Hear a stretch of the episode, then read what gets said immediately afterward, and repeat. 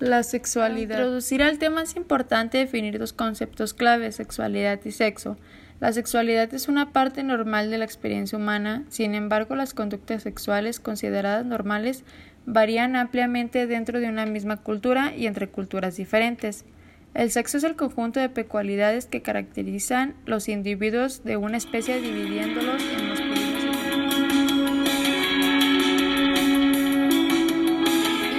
¿Y tú qué tanto sabes de la sexualidad?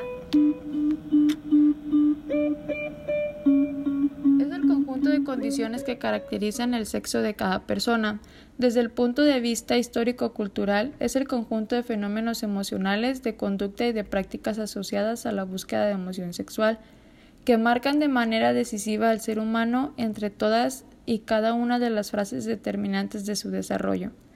La sexualidad es un aspecto central de la vida de las personas. Durante muchos siglos se le ha considerado exclusivamente desde el paradigma biologicista, reduciéndola a la genitalidad y estandarizando binomios entre formas naturales y no naturales de la sexualidad.